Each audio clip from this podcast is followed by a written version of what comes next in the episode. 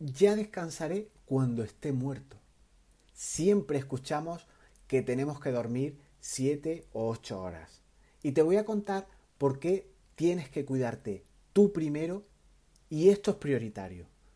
Tú eres la mejor herramienta, la mejor aplicación que puedes instalar, que puedes cuidar, actualizar, mimar incluso, para producir de forma muy efectiva como un ninja o como un crack de la productividad. Pero hay personas que aun habiendo dormido ocho horas se sienten como una piltrafa al final del día. Otros, como yo, seis horas de sueño es suficiente. Y sí es posible que las consecuencias sean graves de dormir pocas horas.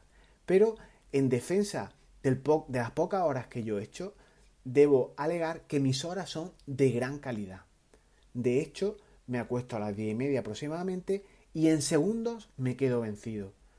A las 5 de la mañana aproximadamente abro los ojos de forma automática y sin reloj.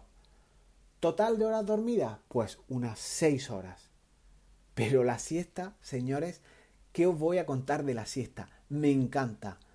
Me sienta fenomenal. Además, me sirve para separar ambientes laborales. Mi trabajo en la administración de mi trabajo de emprendedor, de buscalíos, de los que le va la marcha. Por lo que debemos de partir que hay que tener un determinado número de horas de sueño, una cantidad, pero también deben ser de calidad, deben ser reparadoras, deben ser que te levantes con las pilas puestas. Yo te voy a dar cuatro consejos que a mí me valen, que a mí me sirven, por si te pueden venir bien para dormir bien y ser más productivo, ser más eficaz y estar con más energía para acometer el día a día que, tan complicado se presenta. Primer consejo, evita fuentes de luz potentes. A la hora, esa hora previa antes de dormir, evita tablet, evita móviles, evita esa tensión ocular, esa tensión de cuello hacia abajo y yo te propongo una iluminación suficiente en el salón como para poder leer un buen libro o incluso un mal libro y echar un ratito de lectura aunque sé de sobra que no me vais a hacer caso y será Netflix el que os acompañe en ese rato antes de ir a la cama. Segundo consejo, ni se te ocurra leer el correo o alguna aplicación de mensajería o el mismísimo WhatsApp porque alguien igual es un desconsiderado y te manda algún marrón que tienes que resolver en próximas horas.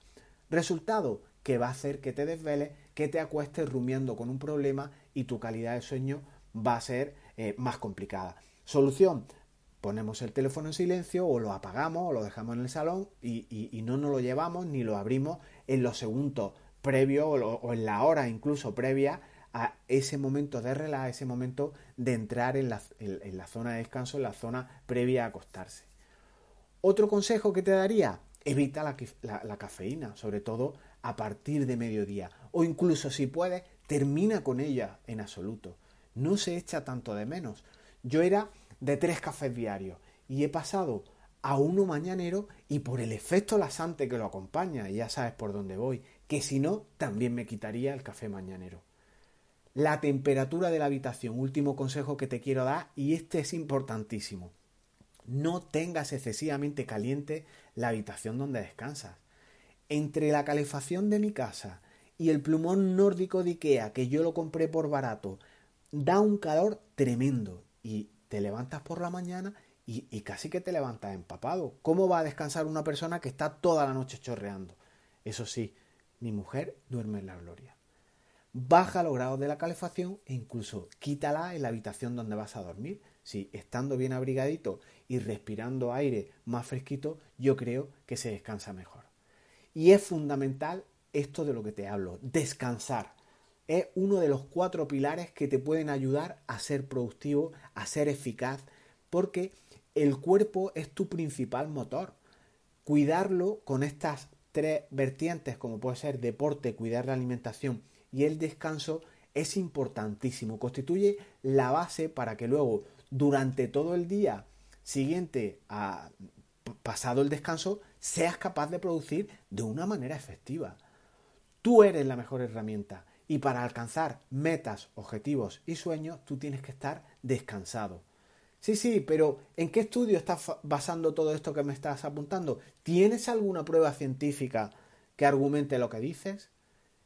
La mejor prueba de todo esto eres tú. Prueba un par de noches, comprueba resultados. ¿Que te sirve? Genial, sigue usándolo. ¿Que no? Pues sigue haciendo lo que hacías hasta ahora. Es pura prueba-error y no hay mucho más.